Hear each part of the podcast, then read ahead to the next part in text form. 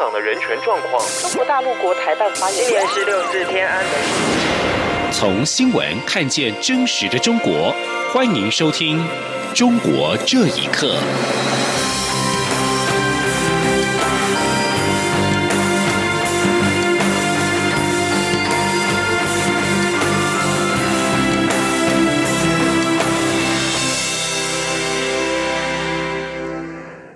各位好，欢迎收听《中国这一刻》。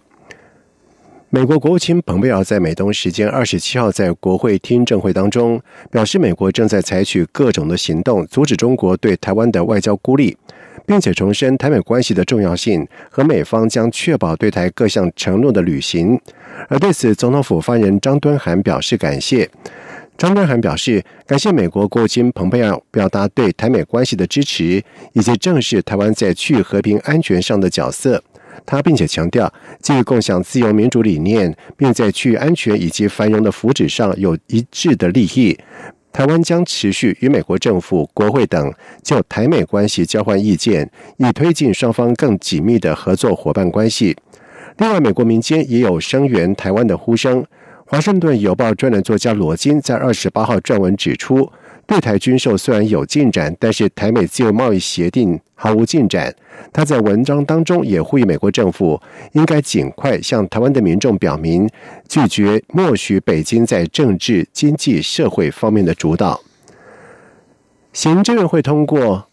两岸人民关系条例》第五条之三修正草案。民定两岸协商签署政治议题协议，应经国会双审议以及人民公投把关。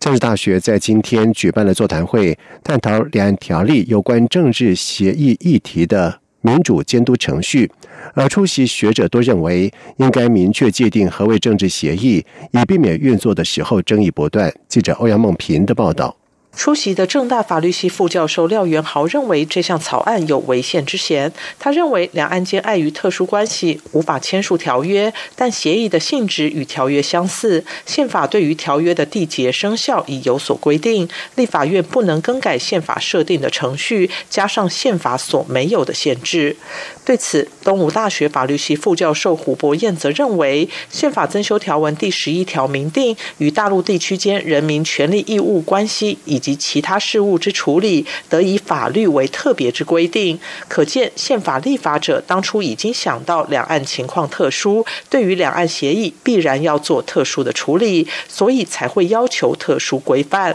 因此，借两岸条例增订条文处理协议的监督问题是合理的。但胡博彦也指出，修正草案规定，政院在协商前需取得全体立委四分之三出席，出席立委四分之三同意，才能开启协商。但立法院如果判断两岸谈判无法依照缔结计划进行时，只需要全体立委二分之一以上决议，就可以要求终止协商。他不了解为何会有这样的门槛差异。并认为在运作上会造成困难。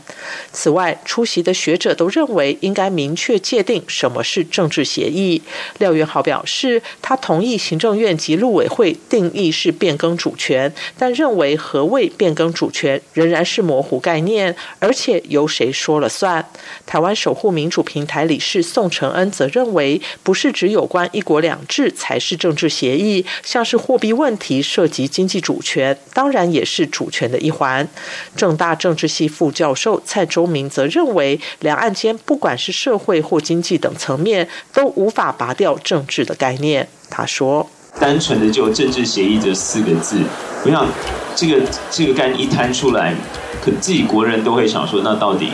究竟是什么？那我想，这个政党或政治人物之间在跟中国大陆互动之间，恐怕也存在这个疑惑，就是那政府如果真的用政治协议这四个字放到法律条文里头，我们永远可以说，我不觉得这个是政治面。那像韩国瑜市长出去，他自己非常坚定的认为这是经济面。那当然有些这个民众或者是政治人物的看法就不一样。我想这个就存在歧义了。蔡中明并指出，所谓协议应该是双方地位对等，但在中国大陆的语境下，政治协商不存在平行的地位。他也认为，严谨的监督程序会让协议获得充分的民主授权，但要以法律处理政治争议比较高的问题，还是要谨慎一点。中央广播电台记者欧阳梦平在台北采访报道。美国国务卿蓬佩奥在二十六号在美国国务院会见了曾经被关押在新疆在教育营的维吾尔妇女米娜，以及另外三名同样有亲人被关押在在教育营的维族人士。蓬佩奥表示，中国必须释放所有被任意关押的人，并且停止对他们的打压。请听以下的报道。流亡美国的二十九岁维吾尔族女子米娜是新疆在教育营的幸存者。二十六号，她在美国国务院向国务卿蓬佩奥等多名政府官员讲述了自己在在教育营中遭受的折磨和虐待。米娜说自己在中国三次被捕，遭受酷刑，和几十名女性被关在狭小牢房，期间目睹了九人死亡。最令她心碎的是，在她被关押期间，她的一个年幼的儿子在当局的监管下离奇死亡。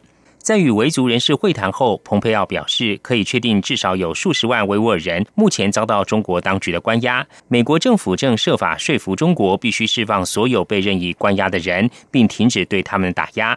美国维吾尔协会主席伊里夏提则指出，美国政府对新疆维吾尔等穆斯林人遭大批关押和虐待给予关注并不够。美国和西方国家还必须制裁那些参与践踏穆斯林人权的中国官员。伊里夏提说。语言上一直很强硬，而且是高级官员一直强硬，但是呢，到目前为止还是没有任何的行动。我认为要改变中国的恶劣做法，不管是对维吾尔人、哈萨克人、克尔克族人，或者是基督徒、穆斯林，或者是佛教徒，美国为首的西方，尤其是美国，必须采取具体的措施，制裁一些官员，制裁那些参与的公司。只有这样，才能够让中共退步。光是强硬的抗议或者是指责、谴责，我觉得还是不够。加拿大华裔记者、多年从事少数民族维权工作的盛水认为，西方国家在反制中国当局践踏人权和打压少数民族方面做的还远远不够。新疆穆斯林少数民族的处境已陷入极其危险的境地。盛水说。中国新疆地区的维吾尔族人以及其他相应的民族，远远没有得到国际社会应有的关注，而使维吾尔人的现状陷入了一个非常危险的处境。目前的情况可以说是一种种族灭绝的行为。新疆当地的整体情况恶化非常厉害，而且呢非常危险，就是因为国际社会关注的太少。而现在在新疆地区已经出现了超。超过百万人的关押维吾尔人的集中营。法新社从美国国务院和国际人权组织获得的资讯显示，中国政府近来还没收了维吾尔人拥有的古兰经，并强迫他们喝酒和吃猪肉。而伊斯兰教禁止信徒喝酒及吃猪肉。另外，中国政府一再否认在教育营是监禁场所，而把这些设施描述为职业培训中心。法新社援引美国国务院人权事务局负责人麦克科扎克的话说：“中国当局大规模关押维吾尔人和其他穆斯林人，是当今世界上最严重人权践踏案例之一。”央广新闻整理报道。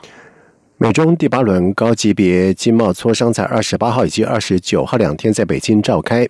而下个礼拜。中国国务院副总理刘鹤还将前往华盛顿和美方进行第九轮经贸高级别磋商。而对此，美国纽约伊萨卡学院政治学教授王维正表示，由于美中双方的贸易谈判实际上是政治意志的较量，因此并不保持乐观的态度。请听以下的报道。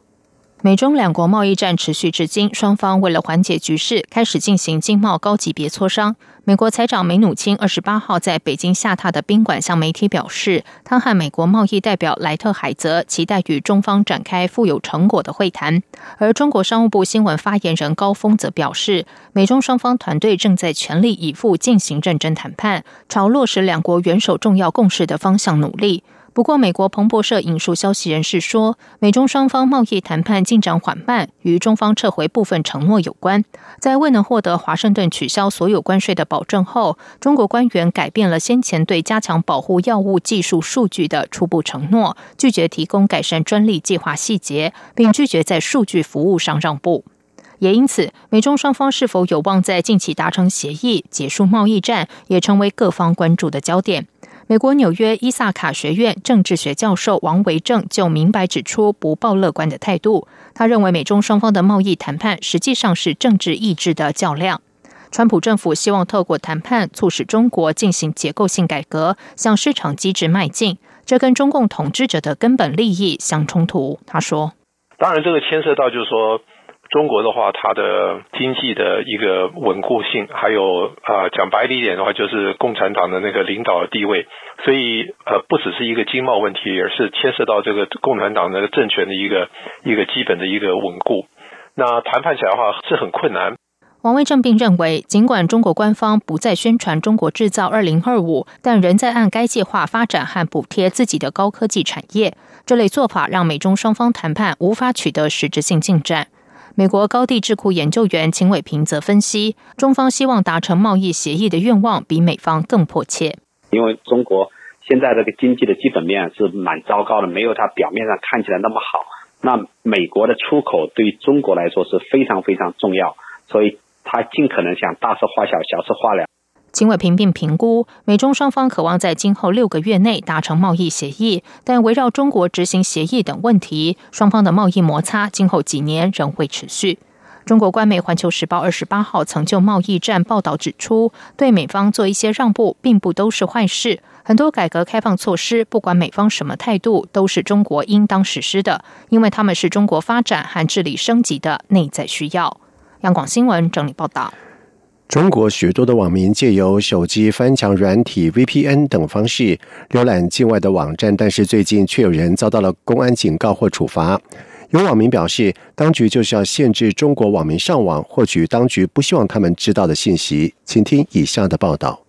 中国数亿网民中，很多人在使用所谓翻墙软体 VPN 浏览境外网站。据粗略统计，中国翻墙用户人数达到数千万之多。科技博客曾经报道，Twitter 在中国大陆已拥有最多三千五百五十万活跃用户。两个月前，重庆网民黄晨晨跟广东网民因为使用 VPN 浏览境外网站而受罚之后，二十七号，四川蓬溪网民唐志勇的手机也被公安查到使用翻墙软体，遭到公安行政警告处罚。